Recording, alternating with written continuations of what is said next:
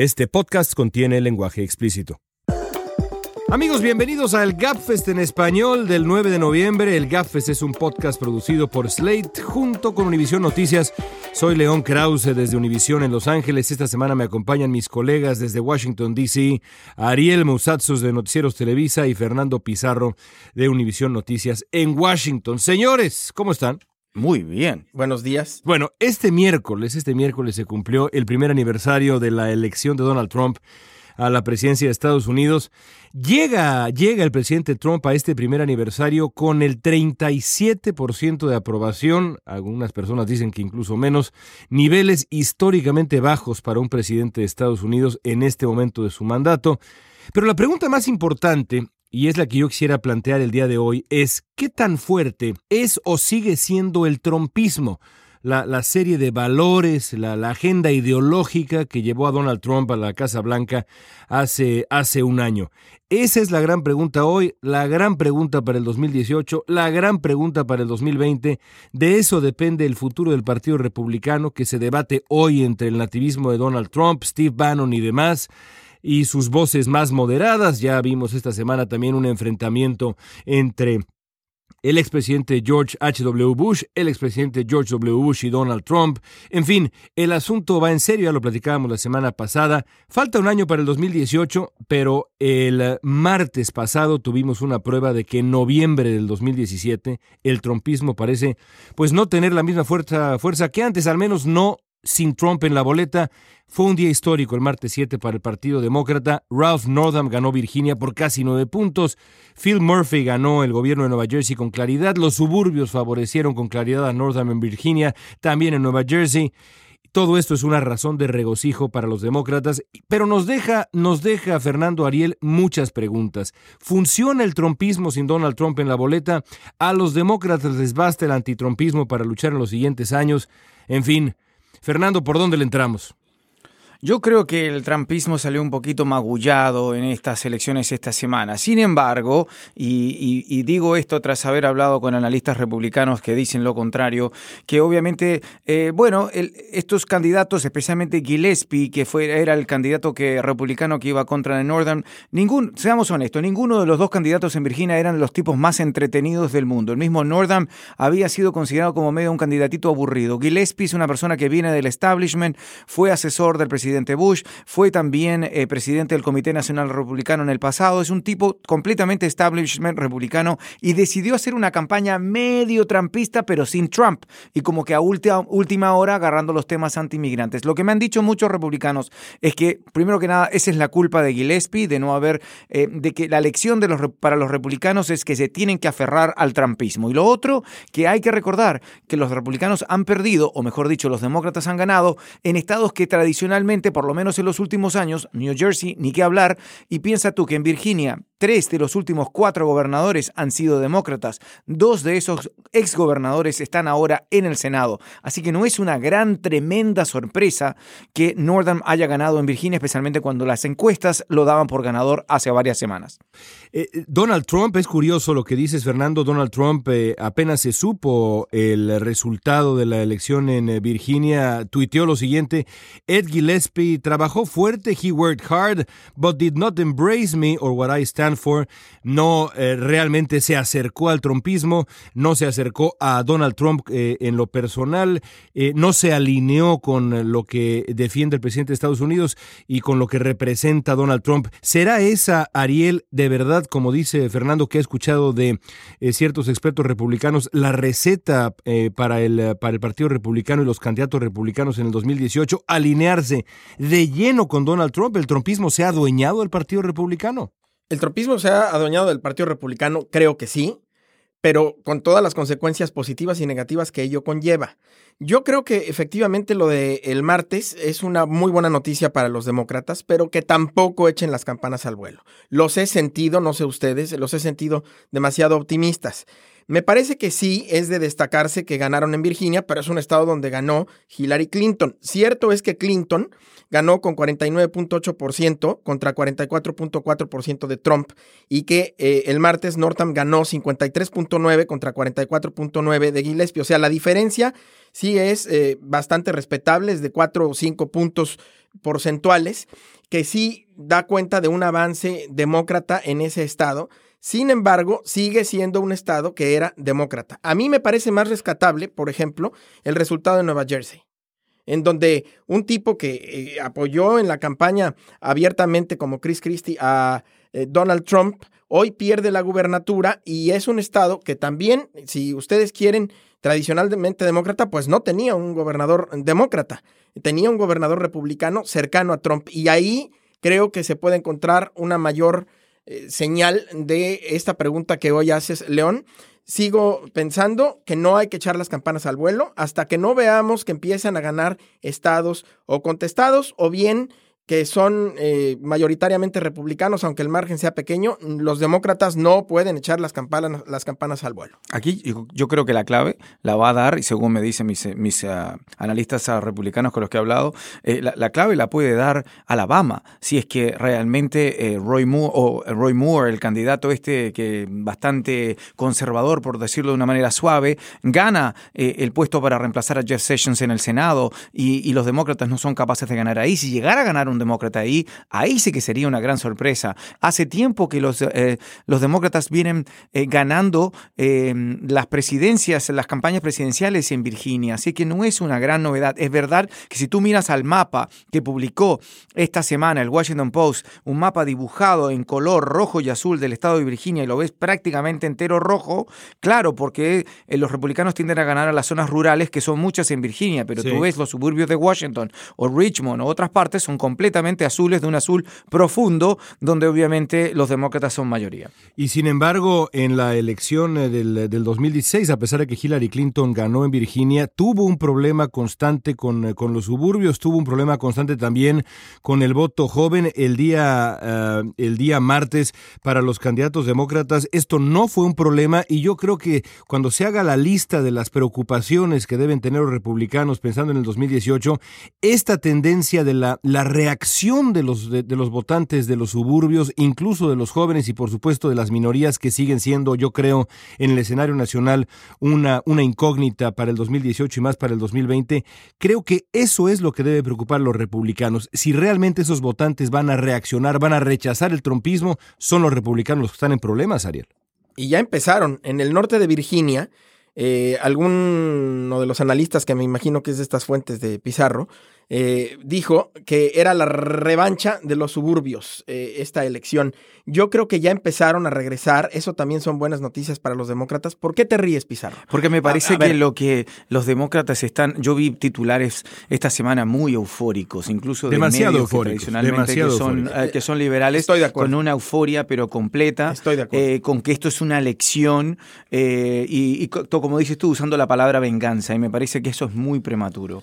Es muy prematuro, pero también se palpa el, el ambiente eh, a un año de haber ganado Trump. Claro. La verdad es que necesitaban. Pero son los victoria. mejores resultados que tienen los demócratas desde el 2012 a nivel nacional. Y Por estamos supuesto. hablando de pocos estados. Es, es muy temprano, me parece a mí. Ahora, sí. basta, basta, el, basta el antitrumpismo como eh, narrativa rumbo al 2018, rumbo al 2020, porque la otra cosa que uno escucha en las horas posteriores a la elección es fue en efecto la venganza de los suburbios y demás, pero fue sobre todo, como ya decía yo hace unos minutos, una reacción en cadena, una ola antitrumpista y uno se pregunta, ¿de verdad eso basta o será que los demócratas eh, eh, se, se, se, van a ver obligados a hacer algo más que nada más el, el partido anti-Trump? ¿Qué opinan ustedes? No, yo creo que el antitrumpismo es la receta perfecta para perder el tiempo y perder las próximas elecciones, porque la gente está muy bien que sean antitrumpistas, pero ya se están cansando de escuchar que siguen eh, pues sudando por la herida eh, del 2016 por un lado y por el otro lado se necesitan propuestas. Pero las propuestas tienen que venir de candidatos y los candidatos tienen que ejercer un liderazgo y no hay ninguno de los tres. Yo no veo liderazgo en el Partido Demócrata un liderazgo fresco que pueda regresar a los votantes a las urnas, porque muchos de ellos sí siguen en el Partido Demócrata, pero no salieron a votar y esa es en buena medida la cual eh, la razón por la cual Donald Trump ganó.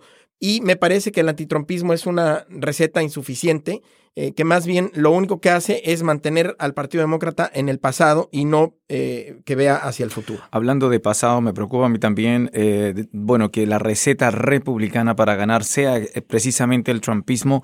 El trumpismo quiere decir una retórica antilatina y antimigrante, porque obviamente significa que ese tipo de lenguaje va a seguir consolidándose en las campañas republicanas, lo que va a seguir alienando a cierto sector del Partido Republicano que obviamente no quiere que ese sea el camino de su partido porque piensa que se aleja obviamente de los votantes hispanos y de los votantes minoritarios en general y que va a ir eh, llevando el partido más hacia los extremos. Así que eso también es otro, otra cosa a observar, si es que esto significa, como dice Ariel, el antitrampismo es una mala receta para los demócratas, el trampismo puede ser también una receta difícil y cortoplacista y no largoplacista para los republicanos. Sí, totalmente de acuerdo. Además de los efectos de la presidencia de Donald Trump dentro de Estados Unidos, dentro de la política estadounidense, eh, el, eh, nativismo trompista, la ideología trompista, la manera de conducirse del presidente de Estados Unidos y de la gente que lo ha rodeado, pues ha tenido consecuencias afuera del país. Ah, se acaba de publicar hace em, eh, poco tiempo un estudio del Centro Pew que revela las actitudes eh, y las opiniones del mundo sobre Estados Unidos. E, en México, por ejemplo, es una cifra impresionante. En el 2015, 66% de los mexicanos tenía una buena opinión de Estados Unidos. Hoy el número es 30%, es decir, en cuestión de dos años ha caído 36% el, el número de opiniones favorables sobre Estados Unidos. Y es que eh, Donald Trump es presidente de Estados Unidos, pero el presidente de Estados Unidos tiene un efecto en el resto del planeta. Esta semana estuvo Donald Trump en Asia. Sobre Corea del Norte, eh, me, gustaría preguntarles su opinión. La verdad de las cosas es que mucha gente esperaba a un Donald Trump eh, similar al que hemos visto en los últimos meses, eh, em, afina la hipérbole, hablando de la lluvia de fuego, refiriéndose de manera muy casual a la posibilidad de un holocausto nuclear. Lo cierto es que sobre Corea del Norte yo encontré a un Donald Trump bastante más mesurado, haciendo énfasis allá en Seúl, a pesar de que habló con fuerza y subrayó la fuerza de Estados Unidos demás, haciendo un énfasis en las soluciones diplomáticas, la verdad es que un presidente mucho más mesurado y mucho más presidencial de lo que, de lo que yo por lo pronto pensé que íbamos a encontrar en esa parte de su viaje a Asia, Fernando.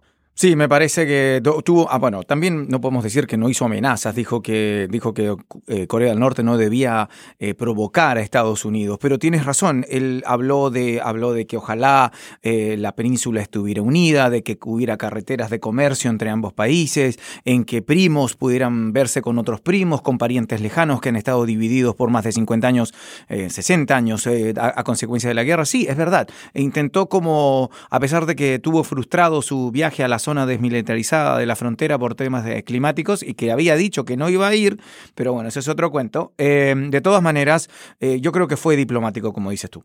Ariel. El desempeño, el desempeño de Donald Trump en términos del problema de Corea del Norte me ha parecido siempre dos cosas, excepcional y adecuado. Lo de excepcional no lo digo tanto eh, por, por, por, bueno, sino porque eh, en realidad, eh, si uno lo compara con todas las otras cosas que ha hecho como presidente, pues la verdad es que no está tan mal. El hecho de que Kim Jong-un, el líder de Norcorea, se haya encontrado con un tipo vociferante eh, y con una actitud más impulsiva y más verbal hacia él, pues puede haberle cambiado de lugar las cosas y puede, desde luego, contribuir a que el problema vaya por otro lado pero eh, termine arreglándose eh, de una manera distinta a la que los predecesores de Donald Trump lo han tratado de arreglar y que evidentemente no lo han arreglado porque si no, no estaríamos aquí. ¿Cómo lo ves tú, León? Yo creo que yo creo que tienes toda, te tienes toda la razón, que ha sido una estrategia muy pero muy arriesgada la que ha seguido el presidente de Estados Unidos, porque por supuesto, cuando amenazas eh, eh, de esta manera a, a, un hombre tan impredecible que se siente la encarnación del Estado que dirige, como es el caso mm, eh, de Kim Jong-un, cuando te burlas de él en Naciones Unidas, es decir, cuando, cuando juegas a quién está más loco con un hombre así, es auténticamente peligroso, pero en el fondo yo creo que Donald Trump sabe, y si no Donald Trump, la gente que le rodea sabe que a, a Kim Jong-un y al régimen norcoreano lo que más le importa es su propia supervivencia. Es decir, en el fondo lo único que quiere eh, Kim Jong-un es que su régimen eh, sobreviva a, a estos tiempos y a los tiempos futuros y por eso no es un régimen suicida y de ahí que creo que la estrategia puede, puede terminar funcionando de ahí a que sea una estrategia, digamos, eh, em, eh, y demás, es otro boleto. Supongo que lo veremos en los, eh, en los próximos tiempos. Un factor importante aquí, por supuesto, es China. Y eh, ese es un tema que me gustaría poner sobre la mesa. Eh, hay todo un debate sobre quién es el hombre más poderoso del mundo ahora que se han encontrado Xi Jinping y, Donald Trump. Y, yo me, quiero saber su opinión, es decir, eh, he oído opiniones de toda índole. Yo no sé qué pienses, Ariel, quién, ahora que se han encontrado Xi Jinping y Donald Trump, ¿quién es el hombre más poderoso? Es la pregunta de los 64. Además, es una pregunta muy ambigua, me parece. Hay, que aclarar cuando dices la pregunta de los 64 que te refieres a un programa que eh, había en la televisión mexicana muy antiguo, en donde se entregaba 64 eh, mil pesos, era, ¿no? Al, 64 millones y luego 64 mil pesos. Sí, también existía en Estados Unidos. Era, creo que era la, era la pregunta de los 64 mil dólares. Si bien ah, bueno, perfecto. No sabía eso yo y luego pensé que nuestra audiencia va a decir, ¿cuál es 64? ¿A qué se refiere el señor Mousalzos? Bueno, pues entonces, habiendo superado este verbiar cultural, les diría que eh, sí me parece la pregunta de los 64 mil dólares o millones de pesos, porque, pues, eh, además es un poco ambigua. El poder, me puedo poner aquí a hablar desde el punto de vista de muchos teóricos y, y a decir si es poder blando o poder duro o qué es el poder. No. Para mí, el poder sigue siendo el poder de matar. Y el poder de matar lo tiene Donald Trump. Ahora, si me preguntas quién maneja mejor el poder, no, pues el presidente chino evidentemente. Pero en términos militares, eh, el, poder sigue siendo de Estados Unidos y por lo que se ve, seguirá siendo en las próximas décadas. Así que yo creo que el hombre en este momento más poderoso del mundo es Donald Trump con esa lógica que ya... ¿Qué quieres decir con, que maneja mejor el poder el presidente chino? De que, de que controla mejor su... obviamente las, eh, el, sistema no es precisamente un sistema totalmente democrático, por decirlo... ¿Qué quiere decir eso? Perdona, no, Me refiero a su habilidad para manejar la diplomacia y la política a nivel nacional, pero también internacional. Evidentemente... Más mesurado en todo caso. Eh, más inteligente. Yo creo que es más hábil políticamente, que es más, eh, por supuesto, eh, más mesurado cuando debe serlo, pero también más duro cuando debe serlo. No hay que olvidar que ya lo elevaron Al, nivel de, de Mao eh, y de otros, y de otros filósofos chinos, cuando ya dicen que hay una, toda una ideología eh, con su nombre en China. Eso no había pasado desde hacía décadas. fuiste muy elegante al, llamarle a Mao filósofo, pero estoy de acuerdo contigo. A ver, eh, en 2013 Estados Unidos gastó más de tres veces más que China en defensa. Estados Unidos tiene 6.800 eh, em, cabezas nucleares, warheads, contra los 270 de China. En fin, pero yo creo que, y quizá eso también lo que iba a decir Fernando, que lo que también hay que tomar en cuenta es cómo ejercen el poder cada uno de los personajes en cuestión. Y en ese sentido, Donald Trump no es el emperador de Estados Unidos, es nada más el titular del poder ejecutivo.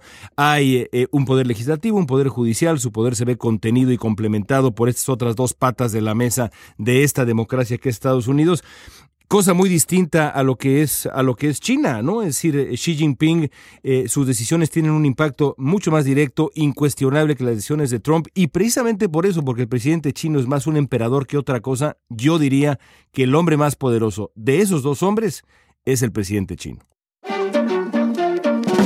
Estás escuchando el Gapfest en español, soy León Krause desde Univisión Los Ángeles. Como ustedes saben, amigos, cada semana en el GapFest entrevistamos a un protagonista de la noticia y hoy nos acompaña Jorge Ramos. Como el conductor del noticiero estelar de Univisión en este país, Jorge es desde el periodismo el rostro y la voz hispana de mayor influencia en Estados Unidos, así de simple. Jorge, es un honor que estés con nosotros. Bienvenido. Gracias. Eh, lo que pasa es que no han ido a mi casa para que se den una idea de la poca influencia que tengo. influencia pública. Particularmente con mis hijos. bueno, es la historia para todos nosotros, Jorge.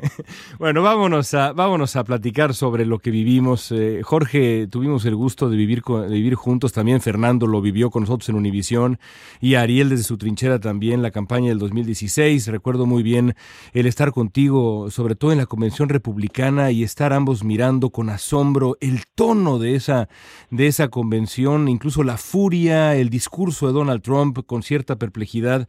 Déjame empezar preguntándote esto, dado que estamos platicando justamente en el aniversario eh, del triunfo de Donald Trump en las elecciones del 2016. ¿Qué tipo de país es Estados Unidos a un año del triunfo de Trump, Jorge? Yo lo veo como un país muy dividido, pero yo espero que si podamos conversar dentro de tres años o dentro de cuatro años y tenemos que escoger entre el país que nos está proponiendo Donald Trump, un país lleno de divisiones, anti-inmigrante, y el país por el que Estados Unidos ha transcurrido por más de 200 años, yo apuesto a un país totalmente diverso, con mayor tolerancia, mucho más abierto. Yo espero que el experimento llamado Donald Trump fracase. Yo espero que ese país que él nos está proponiendo fracase. Pero en estos instantes, creo que nos encontramos con el presidente más anti-inmigrante desde los años 50, desde la operación Wetback. Eh, no nada más quitando TPS, quitando DACA, eh, insultando a inmigrantes, arrestando a una niña de 10 años con discapacidad mental. Ese es el presidente que tenemos ahora. Ariel, adelante. Hace unos días, Donna Brazil, o Brasil, uh, Brasil, sí, una cosa así que fue la líder del Comité Nacional Demócrata y además una comentarista de la cadena CNN, sacó un libro y primero dijo que ella tenía pruebas de que Hillary Clinton eh, eh, había hecho fraude allí para obtener la candidatura, luego dijo que no tenía, eh, pero ha hecho otro tipo de comentarios. Yo creo que en todo esto se nos ha pasado el tema de Hillary Clinton. ¿Qué significa que sigamos litigando en medios de comunicación la elección del 2016, Jorge, y qué opinión te merece lo que ha dicho eh, Donna con respecto a Hillary Clinton. Bueno, lo, primero es que los demócratas perdieron. Eso es, eso es lo más importante. No supieron ganarle a Donald Trump. Es, es increíble que, que un candidato que hizo comentarios racistas, me refiero a Donald Trump, comentarios sexistas, comentarios eh, xenofóbicos, de pronto haya obtenido 61 millones de votos. Y ese fue el error de los demócratas yo creo que están en una situación sumamente complicada porque seguimos hablando de Hillary Clinton, pero yo creo que el tema central es quién va a reemplazar a Hillary Clinton como, como líder del Partido Demócrata. Si yo les pregunto a ustedes tres, ¿quién creen que será el candidato demócrata a la presidencia en el 2020? No tenemos certeza de quién puede ser. En cambio, dentro del Partido Republicano tienen la absoluta certeza de que Donald Trump va a estar ahí. Así que yo creo que al Partido Demócrata le falta organización, le falta reconocer qué falló hace un año y le falta decirnos hacia dónde vamos y por qué está peleando. Yo no tengo claro eso, yo no tengo claro por qué están peleando los demócratas. Estábamos hablando precisamente de un poco de eso eh, anteriormente en el podcast, eh, de que esta semana vemos estas victorias del Partido Demócrata en Virginia y en Nueva Jersey. ¿Crees tú eh, que, que, la receta de los republicanos, porque ya lo dijo Trump, que debía haber sido más, más trumpista y que por el contrario la receta de los demócratas debería ser antitrumpista y que, o quizás eso es una receta para un desastre para los dos partidos? Tú sabes, lo, más interesante de tu pregunta, Fernando, es cómo tenemos que reconocer que el punto de referencia es Donald Trump. Toda la conversación tiene que ver con eso. O estás a favor de Donald Trump o estás en contra de Donald Trump, o el candidato de, de, Virginia y de Nueva Jersey estuvieron a favor o en contra de Donald Trump. Donald Trump sigue siendo el referente actualmente y creo que está obligando a los políticos a tomar una postura al respecto. Para los demócratas, por supuesto, son buenas noticias los resultados en, en Virginia y en Nueva Jersey, pero déjenme eh, hacer un reality check. Nos quedan tres años de Donald Trump, por lo menos. O sea, no. Esto, con esto es con lo que nos tenemos que desayunar todos los días. Nos quedan tres años de Donald Trump. Entonces, para los demócratas es una buena noticia. Esperan que en el 2018, por supuesto, en las elecciones congresionales, las cosas empiecen a cambiar. Pero hasta el momento, yo he visto algunas encuestas que son totalmente eh, descorazonadoras. Que si hoy volvieran a votar todos los estadounidenses en unas elecciones presidenciales que Donald Trump volvería a ganar. Ese es el problema, a pesar de lo ocurrido en Virginia y en Nueva Jersey. Y, ahora hablemos un poco, si quieres, Jorge, del Partido Republicano. ¿Cuál es el futuro del Partido Republicano? Es decir, uno ve a un Partido Demócrata eh, eh, dividido, eh, fracturado, debatiendo entre su ala em, em, más, más de izquierda, con, con figuras como Elizabeth Warren, Bernie Sanders, preparando una narrativa o el intento de una narrativa rumbo al 2018 y el 2020. Pero el Partido Republicano, en el fondo, no está mucho mejor. Es decir, hay hay eh, figuras eh, como, como Jeff Flake, como el senador Corker, que deciden simple y sencillamente retirarse del escenario, decir que no van a buscar ninguna reelección, porque sienten que su partido ya no tiene un sitio para ellos, porque piensan, asumen que es el partido de Donald Trump, es el partido de Steve Bannon, es el partido del nativismo, del etnonacionalismo. ¿Será que Donald Trump es y será también a su vez el dueño del Partido Republicano en, el futuro inmediato y a mediano y largo plazo? Yo, yo creo que lo está marcando, León, ¿no? Yo creo que sin duda Donald Trump se ha secuestrado el Partido Republicano y, lo que más me llama la atención y más me parece vergonzoso es cómo los republicanos no se atreven a salirse de eso. Muy pocos republicanos se atreven a cuestionar al presidente Trump a pesar de las barbaridades que dice todos los días o las barbaridades que tuitea. Y ese es uno de los principales problemas. Yo creo que quien no se ha atrevido en estos momentos a separarse de Donald Trump va a quedar tan embarrado y tan avergonzado dentro de unos años. O sea, cuando, cuando sus hijos o sus nietos le pregunten, papá o mamá, ¿tú apoyaste a Donald Trump? E, ellos con qué cara van a, reaccionar. Dentro de unos días me toca entrevistar al, gobernador de Ohio, John Kasich. Y él es uno de los que desde muy, desde muy al principio entendió que había que separarse de Donald Trump. Cuando un presidente... ¿Pero es una especie en extinción, crees tú, republicanos como Kasich? Bueno, yo creo que el Partido Republicano tiene que, redefinirse, pero por el momento es el partido de Donald Trump. ¿eh? A mí no me queda la menor duda de que Donald Trump secuestró el partido, es su partido y quien, quien no esté con él está contra él. Yo creo que sí, estos republicanos, creo que tienes razón, León, estos republicanos que han decidido separarse un poco del partido, como Flake o como Kasich, Em, son la excepción, no la regla. Y a partir de ahí, a pesar de todas las cosas que diga el, presidente, lo siguen apoyando, empezando por Paul Ryan, el presidente de la Cámara de Representantes.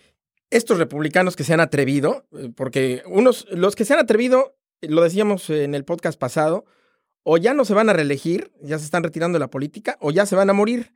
Pero en el caso de John Kasich, él ya ha anunciado que va a buscar la candidatura republicana en el 2020, pero que no está seguro eh, de si sea el mejor camino y que también está considerando no solamente una candidatura independiente, sino la formación de un nuevo partido. ¿Tú, Jorge, ves que este sea el momento histórico para que Estados Unidos deje de ser bipartidista y se abra por lo menos a un tripartidismo con solidez eh, suficiente como para competir en unas elecciones? No creo. ¿eh? Yo, yo, sigo viendo a Estados Unidos un país dividido entre demócratas y republicanos, pero quizás con alguna candidatura independiente que tuviera que tuviera fortaleza. Además, no veo, Ariel, cómo en estos momentos alguien dentro del Partido Republicano se pudiera atrever a retar a Donald Trump y luego ganarle en, unas elecciones primarias. O sea, la, la, fortaleza, imagínense, si Donald Trump era fuerte a tuitazo limpio, sin el apoyo del gobierno, ahora Donald Trump candidato desde la Casa Blanca buscando la reelección va a ser brutal, va a ser brutal con sus contrincantes. No creo que por el momento yo no veo absolutamente a nadie que se atreva a retarlo y que tenga alguna pequeña posibilidad de ganarle dentro del Partido Republicano. Y no veo la creación de un tercer partido. ¿Cómo lo ves tú, Ariel? ¿Por dónde sería este partido ideológicamente? ¿Dónde estaría parado? ¿En el, ¿Más en el centro? Mm, Quizá como el espacio que pretendía ocupar eh, Michael Bloomberg, ¿no? Es decir, ese espacio que quedaría libre entre el movimiento hacia la derecha y el nativismo eh, de, los republicanos y el movimiento potencial que puede perfectamente ocurrir a futuro del, Partido Demócrata hacia la izquierda, que si se acerca a la agenda de Bernie Sanders de manera muy clara, sin duda hay un espacio ahí en medio, ¿no? A, lo mejor, León, pero también, por ejemplo, del lado, del lado demócrata, ¿Por qué están peleando los demócratas? Antes creo que quedaba muy claro que, el Partido Demócrata era el partido de los trabajadores, de los, de los asalariados, de los sindicatos, de los estudiantes. Pero ahora no me queda muy claro eso. No me queda, no me queda muy claro exactamente por qué están peleando. Yo creo que nos encontramos en uno de esos momentos en el que el único que tiene las cosas claras y que ha dicho exactamente qué es lo que quiere hacer y que lo está tratando es Donald Trump. Salvo de ahí, yo no veo ninguna claridad ni entre republicanos ni en demócratas y por eso estamos todos aquí perdidos buscando una tercera opción que hasta el momento creo que no existe. Yo coincido con Jorge en que evidentemente es muy difícil que un partido eh, se cree y además tenga eh, la fuerza suficiente, pero eh, yo lo ubicaría, si esto ocurriera, con un partido unionista, que reclame la reconciliación de Estados Unidos, pero que también reclame una suerte de combinación entre los mejores principios demócratas y los mejores republicanos, sí, centrista, pero bueno, yo creo que esta conversación da para, da para seguir especulando, ¿no? Fernando. Jorge, eh, cambiando un poquito el tema, tú hablaste de, DACA, hablaste del TPS, hablaste de muchas cosas. Lo que se ha hecho evidente en estos últimos, yo diría, cinco meses de la administración Trump, que no lo fue al tan, tanto al principio, o quizás no quisimos creerlo, que la administración Trump obviamente no solo está haciendo una guerra contra los indocumentados, eh, sino que además está en el negocio de crear eh, clases de indocumentados como, eh, o más indocumentados, como sería el fin del TPS, por supuestamente, como quitar DACA, pero además una batalla contra la inmigración legal. Es decir, ¿cómo vislumbras tú un Estados Unidos donde vamos a tener gente hijos eh, o, jóvenes niños ciudadanos estadounidenses que se hayan tenido que ir a vivir a Centroamérica o que se hayan tenido que volver a México o a otras partes de América Latina o que se queden acá y sus padres vuelven, ¿cuáles van a ser las consecuencias políticas en el futuro y no muy a largo plazo de, de esta generación que se está, que, que capaz que vea que sus padres o familias no puedan seguir viniendo a Estados Unidos si estas reformas migratorias o propuestas de reformas migratorias tan radicales se llevan a cabo. Consecuencias sociales también, yo, te preguntaría, Jorge. Bueno, ustedes conocen muy bien a los indocumentados y, yo suelo hablar con ellos todas las semanas. Y, y si tuviera que apostar, yo les diría que ellos no se van a ir. Aunque pierdan el TPS o aunque pierdan el DACA o aunque pierdan todo, no se van a ir porque la, estrategia de los indocumentados siempre es esperar aguantar y al final tratar de ganar. Si no ellos, por lo menos sus hijos. Así que, aunque les quiten todo, yo no veo una, un éxodo masivo de inmigrantes indocumentados que decidan, ah, bueno, Trump me quitó los papeles, yo me regreso. Yo no creo que eso, eso va a ocurrir. Y yo creo que el plan de Donald Trump, no lo ha dicho abiertamente, pero sí muchos de sus seguidores, el plan de Donald Trump es volver a los Estados Unidos a 1965, o un poquito antes de, cuando empezó la ley migratoria que está todavía en efecto. Antes del 65, alrededor del 85 o el 90% de las personas en Estados Unidos eran blancos no hispanos. Pero en el 2044, esto va a cambiar totalmente. En el 2044 todos vamos a ser partes de una minoría. Latinos, afroamericanos, nativos, asiáticos y blancos no hispanos, todos vamos a ser parte de una minoría. Creo que ese es, Fernando, lo que no quiere Donald Trump. Esta idea de un Estados Unidos multicultural, multiétnico, eso es precisamente lo que Donald Trump no quiere. Y... Pero si me, me permites, obviamente lo que lo que ellos quieren hacer, obviamente, eso sería tratar de parar el, el, un río o el mar con las manos, ¿verdad?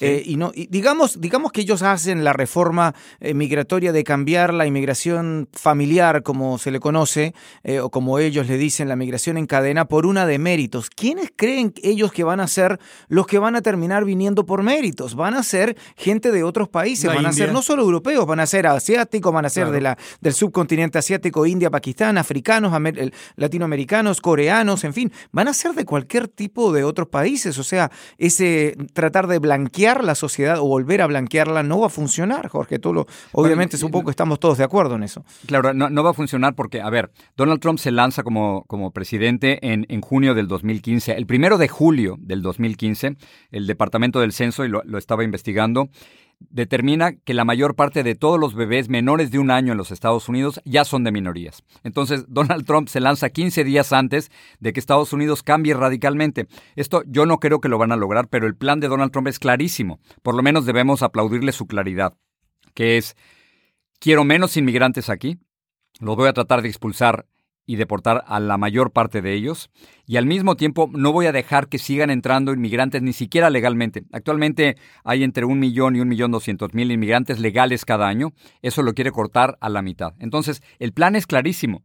Y lo que nos está diciendo con esta idea de migración en cadena, que en realidad son palabras clave, son code words, lo que nos está diciendo es, no quiero más inmigrantes ni latinoamericanos ni asiáticos. No los quiero más. Y quiero a inmigrantes que vengan de países europeos o países ricos. Ese es el mensaje clarísimo de Donald Trump desde mi punto de vista. Vamos a cambiar de tema antes de, dejar ir a, Jorge Ramos. Jorge, eh, tú, tú, eh, tú, siempre has tenido eh, un, pie en Estados Unidos y la vista puesta en este que es tu país, tu país adoptivo, pero también la vista puesta y el otro pie puesto en el país donde naciste, que es el país donde, donde nací yo y donde también nació Ariel Musazos y seguramente mucha gente que nos escucha, que es México. El año que viene México tendrá un nuevo proceso de elecciones. 2018 se eligen miles de cargos, entre ellos el eh, cargo de presidente de la República, Andrés Manuel López Obrador, el candidato de la izquierda, eh, será por tercera ocasión candidato presidencial. El antiamericanismo está eh, subiendo en México. Un nuevo estudio del Centro Pew, ya lo decíamos acá en el podcast hace unos minutos, demuestra que en el 2015 tenía más bien 66% de la gente en México tenía una buena opinión de Estados Unidos. Hoy ese número es 30%. ¿Cómo ves la, la, elección del 2018 en México en términos generales? Y te agrego, ¿qué papel va a jugar en esa elección la figura de Donald Trump y el nativismo estadounidense en general?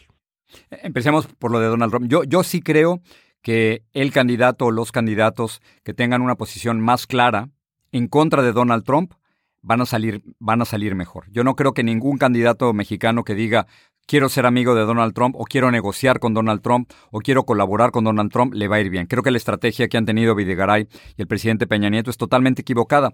Peña Nieto no se dio cuenta que esto era un asunto de dignidad nacional y no se dio cuenta que le quedaba un año y hubiera sido recordado como el presidente que se enfrentó a Donald Trump. Y ahora será recordado como el presidente que colaboró con Donald Trump, con el presidente que permitió que Donald Trump subiera a su imagen y llegar a la, a, la, a la Casa Blanca. Ahora, yo creo que todavía en estos momentos he estado viendo las encuestas, al igual que ustedes, el candidato a vencer es, es López Obrador.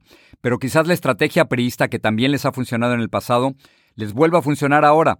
No únicamente en la cuestión de fraudes, que, que en realidad yo no, yo no pongo jamás las manos por, por el sistema electoral en México porque no estoy seguro que funcione correctamente, pero mi, verdadera preocupación, León, es que con la división de tantos candidatos independientes, con la, con la poca claridad de para, dónde van a votar panistas y perredistas, que un candidato priista con el 25 o 30% pudiera volver a llegar a, Los Pinos. Eso es lo que a mí me preocupa. Muy posible. ¿Tú, tú ves al PRI yendo eh, en alianza eh, como para poder asegurar ese triunfo. No, no, no, al PRI, al PRI no, pero bueno, por supuesto estamos viendo al, Frente Ciudadano, al, al, PAN y al PRD sí unidos. Quizás si se ponen de acuerdo cuál, cuál va a ser su candidato, pero, pero por ejemplo, si tienes al, al, al, Frente Ciudadano por una parte y tienes a Andrés Manuel López Obrador por la otra, y luego quizás a Margarita Zavala y a Ríos Peter, no sé si,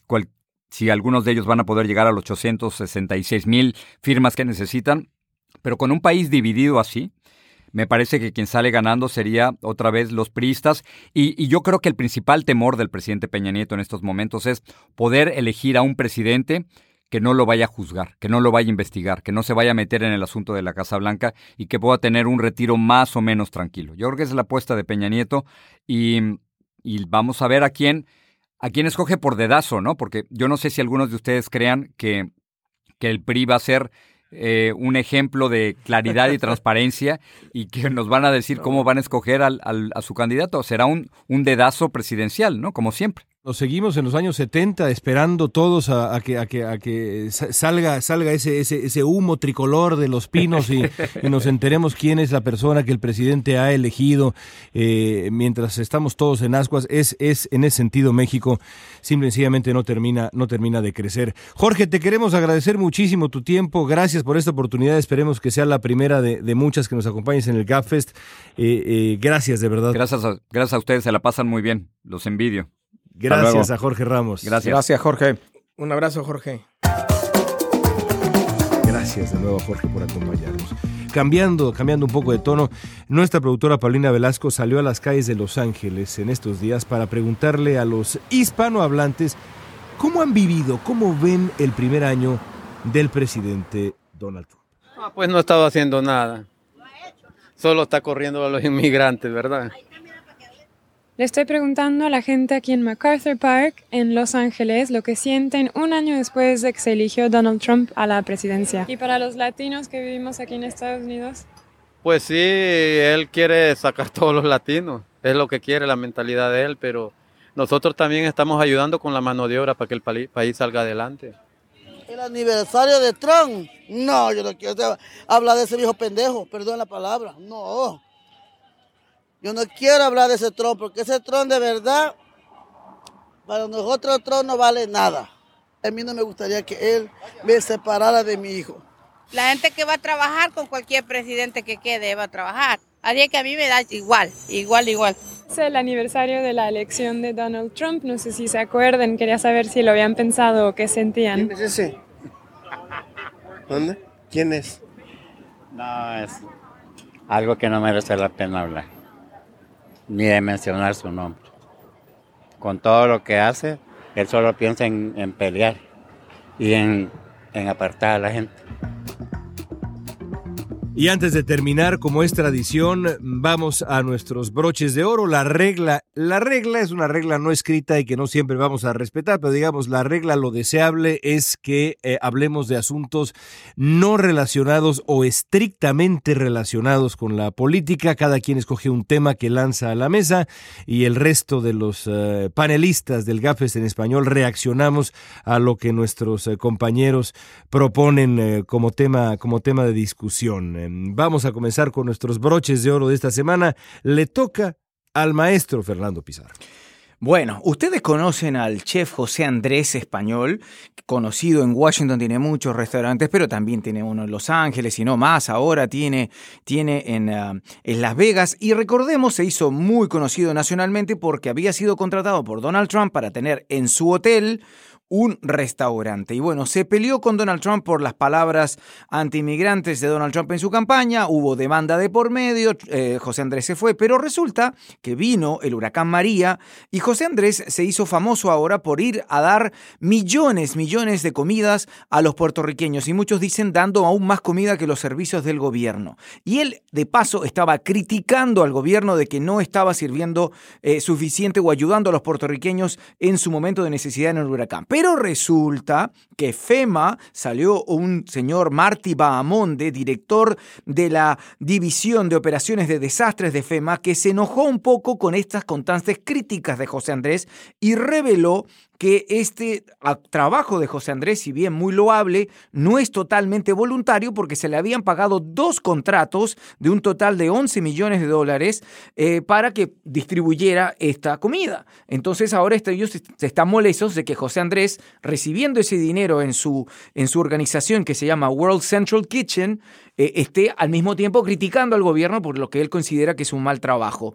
Y ahora dice que eh, José Andrés incluso se molestó de que su empresa quería 30 millones de dólares por eh, ir a, entregar este dinero. Hay que decir que las comidas que entregó José Andrés eran de muy buena calidad, no era comida chatarra, como, como son generalmente las comidas de emergencia, pero ahora se han suavizado un poquito las, las, declaraciones, Bahamonde fue un poco más suave y también José Andrés dijo que simplemente sugerir de que él es un, un chef que lo único que quiere es ganar dinero a costa de la tragedia de la gente en Puerto Rico, era una vergüenza. En fin, ese es el broche de oro para mí de esta semana.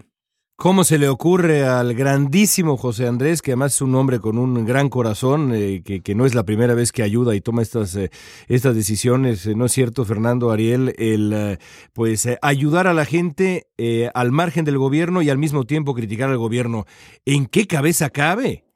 En la cabeza de los priistas y, de algunos otros especímenes políticos de otros países que creen que compran silencio y lealtad al darle dinero para que dé de comer. Una cosa es que le den dinero para que dé de comer y otra es que compre lealtad. Y el hecho de que reciba dinero del gobierno no significa que tenga que callarse eh, ante ante lo que él vio. Ante lo que él vio y sobre todo en una situación tan urgente, tan desesperada como la que Puerto Rico sigue semanas y semanas después viviendo. Así es, totalmente. Es, es Además que la- increíble que, No, te iba a decir, te iba a decir, Fernando, que es increíble que de pronto en esta, en esta versión de Estados Unidos uno ve, como bien decía Ariel, tendencias mucho más latinoamericanas. Eh, La, idea de que, de que eh, la gente debe callarse las críticas al gobierno eh, de manera, de manera automática, cuando la tradición de, origen de este país es pues exactamente la contraria. Uno aquí critica a quien se le da la gana con absoluta libertad y en ningún momento espera que, que, que una, una persona del gobierno abra la boca para tratar de callarlo a uno. Es increíble. Eh, sin embargo, bueno, esto le quita un poco el brillo, ¿no? El saber de que, de que está recibiendo un contrato del gobierno y al mismo tiempo está criticando lo que él ha dicho, quizás con toda justicia, que, que, que la, y lo han dicho muchas otras personas, que la respuesta federal no ha sido igual eh, que la que hubo en Florida y Texas, solo eh, con los huracanes de este año. Yo creo que se pueden hacer las dos cosas sin ningún problema y de eso se trata también la, la naturaleza de la libertad de expresión en Estados Unidos. Pero qué buen, qué buen debate interesante. Ariel, te toca. Pues estaba yo el domingo muy tranquilo diciendo quién sabe de qué vamos a hablar esta semana, qué llevaré en el broche de oro y salieron estas joyitas. Son, como decimos en México, unos mi vidas estos señores. Resulta que eh, pues se filtraron a través de Wikileaks eh, 13.4 millones de documentos, eh, principalmente de esta firma basada en las Bermudas eh, llamada Appleby, en donde eh, pues eh, se exponen a, dif- a diferentes nombres, diferentes personalidades, 120 eh, para ser más exactos, del mundo no solamente eh, de las finanzas ni corporativo, ni tampoco del mundo artístico, porque están ahí Madonna y Bono, por Shakira, creo ejemplo, que sí, sino principalmente del mundo de la política, que tienen ahí su lana, su dinero, sin pagar impuestos, escondido detrás de todo tipo de empresas con distintos nombres, para no pagar impuestos en sus países también, pero sobre todo, pues para esconder el dinero que probablemente tenga un origen, pues al menos cuestionable. Y lo peor del caso es que no es ilegal. O sea, lo que hicieron no es ilegal. Pero la joya de la corona es que el señor Wilbur Ross, el secretario de Comercio de este país, uno de los principales asesores y de los más allegados a Donald Trump, hizo negocios con nada más ni nada menos que el yerno de Vladimir Putin. Y si esto les huele a Russiagate, pues al Senado también. El Senado ya ha dicho pues que cuando aprobaron al, al secretario de Comercio no sabían que tenía negocios porque el secretario de Comercio también sufre amnesia igual que el procurador de Estados Unidos y también se Qué le olvidó declarar, se le olvidó declarar este tipo de cosas. Muy curioso. Y, luego hay otra cosita también. Stan Gary Cohn, el asesor económico, y por supuesto Rex Tillerson, el secretario de Estado de Estados Unidos, también ahí metidos en esta lista de 120 políticos y líderes eh, mundiales, eh, parte de los, eh, de los Paradise Papers. Pero, y ahí les va el otro pero, el señor yerno de Donald Trump, Jared Kushner, también está ahí.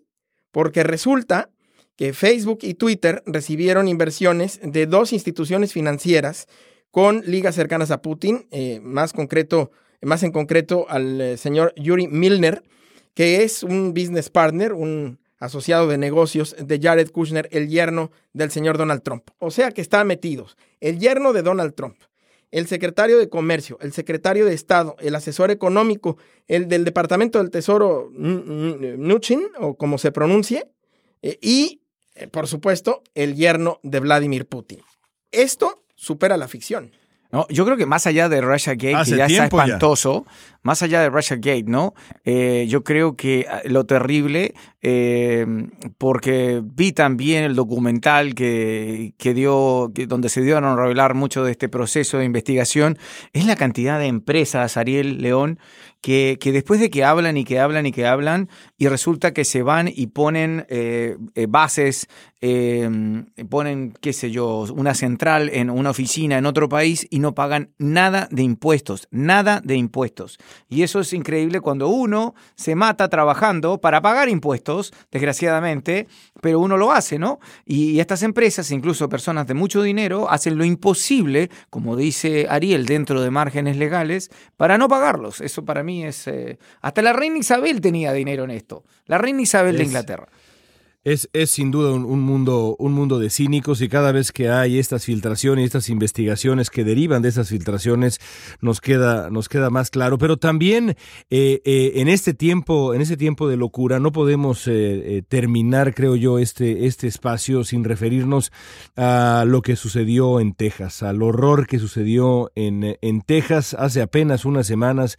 Estábamos dialogando, todavía no teníamos el GAFES en español, pero estábamos dialogando en otros medios y en privado sobre lo que había ocurrido en Las Vegas y ahora pues las historias de verdad absolutamente brutales de lo que sucedió en esa iglesia allá en Texas con personas, eh, eh, niños incluso pequeñitos ejecutados de disparos brutales en la cabeza con un rifle de asalto, un arma utilizada para cazar seres humanos, no para proteger el hogar de nadie, no para cazar venados, solamente fabricada y hecha y pensada para cazar seres humanos. Mi broche de oro tiene que ver con la reacción del presidente Donald Trump, que en su gira en, eh, en, Asia, en Japón específicamente, pues empezó a describir cómo era todavía demasiado temprano, como para demasiado pronto para entrarle al debate del control de armas, y también sugirió que se trata de un problema de salud mental.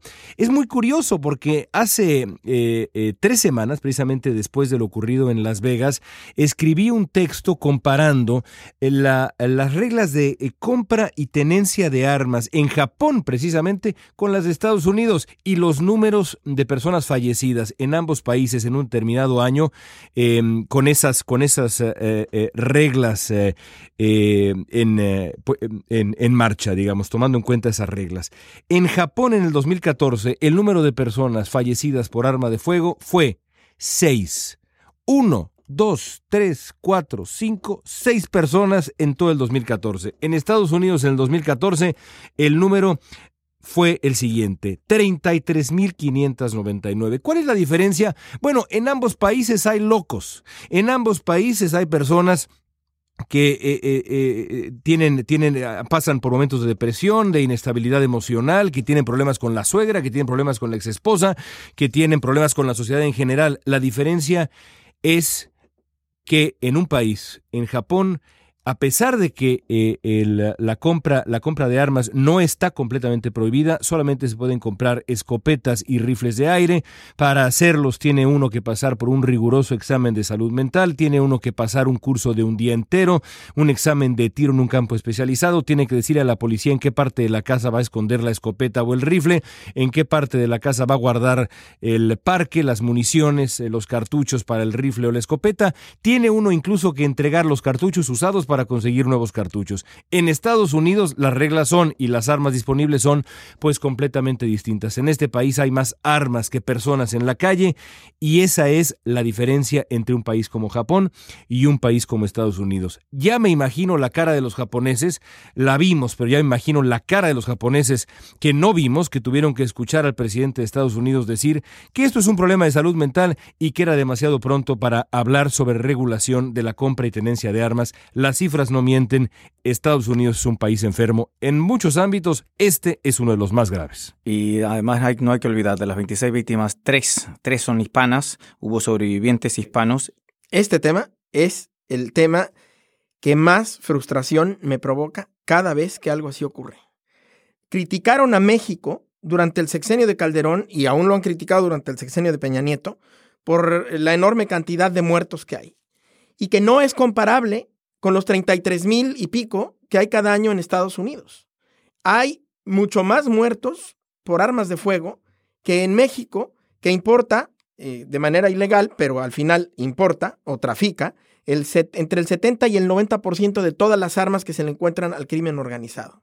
Es que por donde lo vean y por qué armas de alto calibre necesita uno vivir en un vecindario de verdad muy malo en Afganistán para necesitar un rifle de asalto para defender su casa. Sí, o, en la que no me vengan con o, en, o, en, la Tuna, Sinaloa, si el vecino de uno es el, el, Chapo Guzmán, entonces a lo mejor sí vale la pena tener Por una ejemplo. AK-47, pero exactamente ¿qué, qué, hogar se defiende con un rifle de asalto como el que utilizó este señor para borrar la vida de veintantes personas o los que utilizó Stephen Paddock o el que utilizó Adam Lanza en, en Connecticut? La lista es larguísima. A mí lo que a mí me, me irrita y de verdad me irrita eh, severamente el escuchar las sandeces de quienes defienden este asunto uno de, de los argumentos que más, más me molestan es el argumento histórico de la segunda enmienda, porque eso implica la ignorancia absoluta de qué tipo de país era Estados Unidos hace más de dos siglos cuando la segunda enmienda entró en vigor en la Constitución estadounidense. Era un país amenazado por auténticos imperios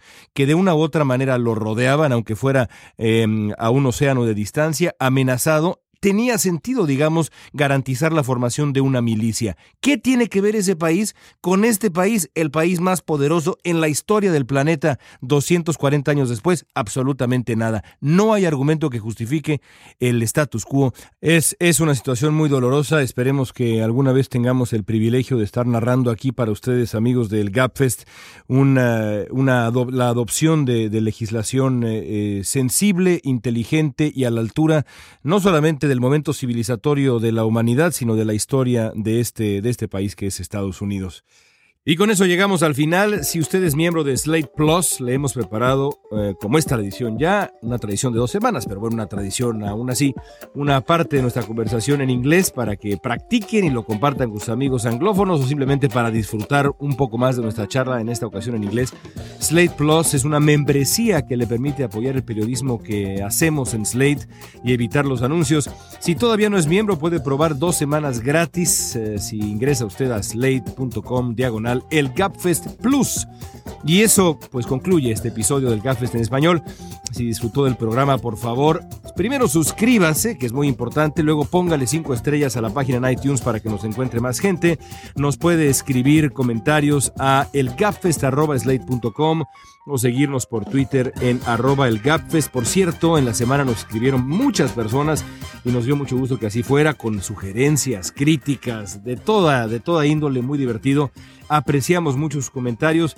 También por ahí un par de personas nos dijeron, oigan, nos hacen falta mujeres, hacen falta voces femeninas y la verdad de las cosas es que no podríamos estar más de acuerdo con ustedes lo hemos sabido siempre, estamos en proceso de casting de una compañera que va a sumar inteligencia, gracia y muchas otras virtudes a nuestra conversación. Espero que pronto podamos hacer un anuncio al respecto. Gracias de verdad a todos eh, quienes nos escribieron. Nuestra productora es Paulina Velasco, gracias a AC Valdés de Panoply por su ayuda en Washington, D.C., Mario Ochoa en Los Ángeles, eh, con Fernando Pizarro y Ariel Musazos allá en Washington. Yo soy León Krause en Los Ángeles. Gracias por estar con nuestro GapFest en español. Nos reencontraremos la próxima semana.